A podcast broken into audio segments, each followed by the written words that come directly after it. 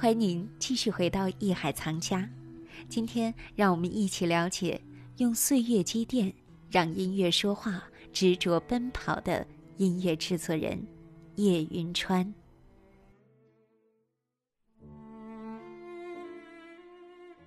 叶云川从小喜欢音乐，弹吉他，也尝试过填词作曲，但是后来他感觉。自己不可能在演奏、作曲或表演上有什么成绩。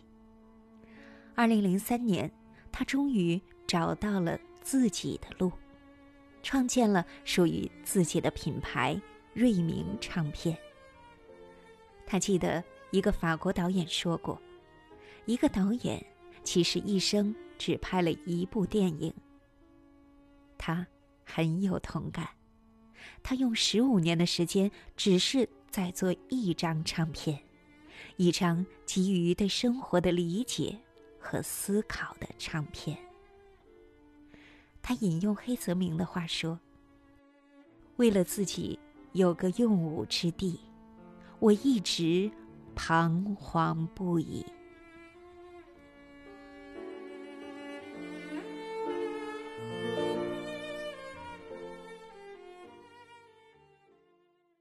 跟大家分享一段小小的一个故事哈，关于洛杉矶的这个音乐，其实十年前在北京做的，但是为什么讲的跟洛杉矶的关系呢？其实那个时候是我第一次来美国，然后我就带着这个音乐了，然后有一个新加坡的朋友，我们俩从旧金山一路开车到了美国的一个小镇，我不知道那个地方叫什么，因为我要找一个美国录音的大师级的一个人，我要请他帮我做一些后期啊，做一些录音的，然后我去到他的工作室的时候，他说。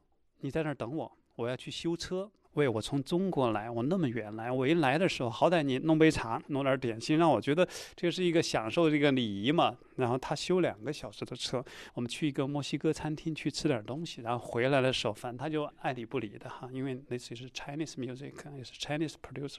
OK，因为他是一个非常优秀的一个大师级的一个老师，在洛杉矶这边。结果我就把这个音乐放给他听。刚开始他听到第一声的时候，他就马上就把我从旁边，我的待遇本来在那边的，然后马上把我拉到的他最重，因为我们做录音室有一个叫皇帝位，就是那个位置是最重要的，你听到的是最标准的声音，然后拉到那个地方坐下，然后呢，他拉个椅子呢，坐在我的后面，侧着耳朵搭在我肩膀上，在那儿听我们的音乐，这就是我和那个老师的故事。但是呢，他已经去世了，他也帮我完成了。刚才你们听到第一首作品的那个后期 mastering 这个事情，但是我当时觉得哇，我好骄傲哈，因为他之前很骄傲，后来就轮到我骄傲了。其实我就在想，你其实只要去做，努力去做，一定是可以做出好作品。这跟什么地方人没有关系，但是文化有关系。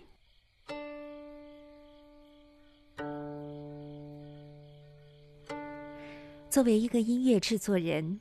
叶云川的生活的确是有点辛苦的。十几年来，他的足迹遍布中国的西藏、内蒙、云南等各个少数民族聚居地。他一直在寻找一种方式，就是如何用一种国际化的语言来诠释音乐，来解读中国文化。因为与世界对话，你不能只用自己的方言，要用。音乐语言去寻找人类共同的价值，才能说给全世界听。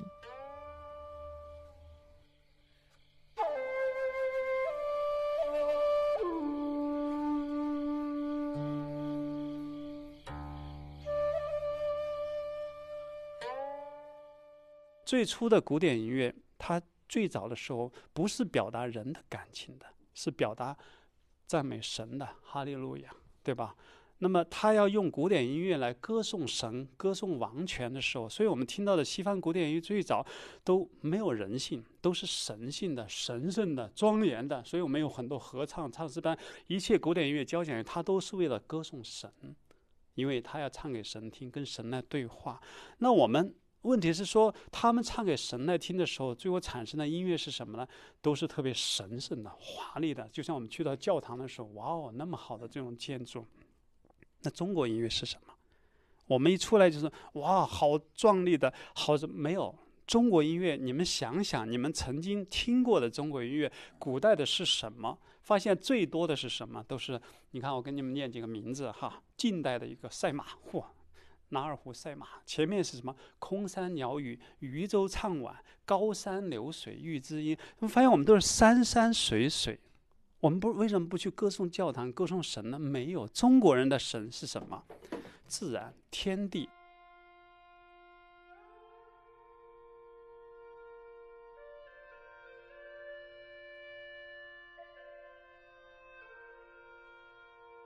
进入唱片行业十五年来，叶云川赢得了国内外大小奖项一百多个，但是格莱美奖一直是他努力追求的一个认可。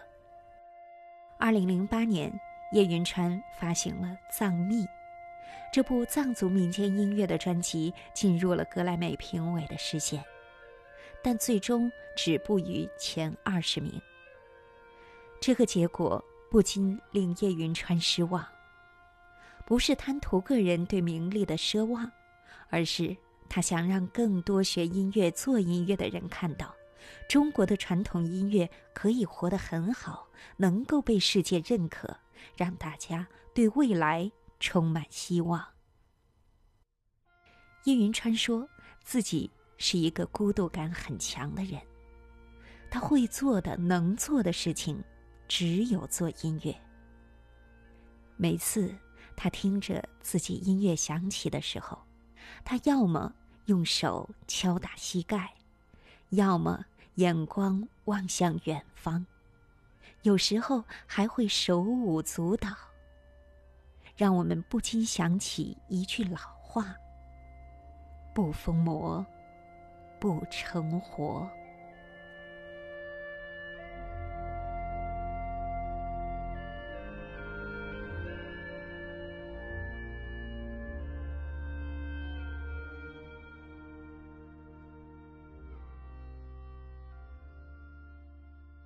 二零一二年的九月的大概几号我忘了，第一个星期的时候，我带着中国的民乐的人六个人，还有录音师，我们到了居庸关长城。居庸关是最险要的地方，那我们在那个山谷里面做了一次实验，我也不知道怎么弄。当时就是说，一共录十二首曲子，可是你们知道我录了多久？五天的时间。花鸟虫鱼、狗叫鸡叫，什么都有的时候，那个时候你会发现，喂，这个音乐怎么做啊？最主要的还有一个是什么呢？我当时觉得环境无法接受，甚至有一个山民，他在山上做庄稼，他要回他家的时候，我在那儿录音，他就在那儿走路，我就跟他说：“嘿，坐下，坐下，我在录音呢。”他根本就不理我。但是第二天我住了一晚上以后，我改变了。为什么？哇！这里的一切那么的美好，那么的自然，而我们是一个外来者，我们是从环境带进来自己，而不是我们是环境当中的，所以。那种心态一改变，你会发现鸡叫、狗叫、鸭叫、鸟叫，所有一切都变得那么的自然和美好，我们就享受当中。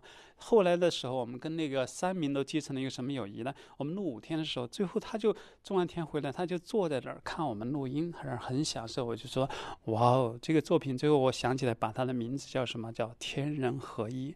我觉得这个就是中国人的哲学和西方哲学截然不同的一点，就是说他们是基于神性。赞美上帝。那我们的哲学是什么？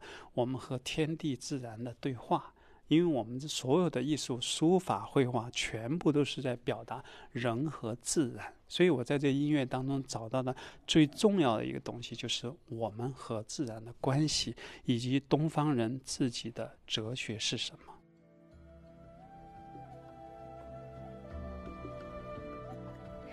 就是在这一次次的音乐采集制作中，叶云川挖掘发扬着中国传统文化与音乐的结合，用世界音乐语言及方式表现着中国音乐。他是如何通过音乐传递这种诠释的呢？请您不要走开，稍后回来。这里是夜海藏家，我是永峰，让我们待会儿见。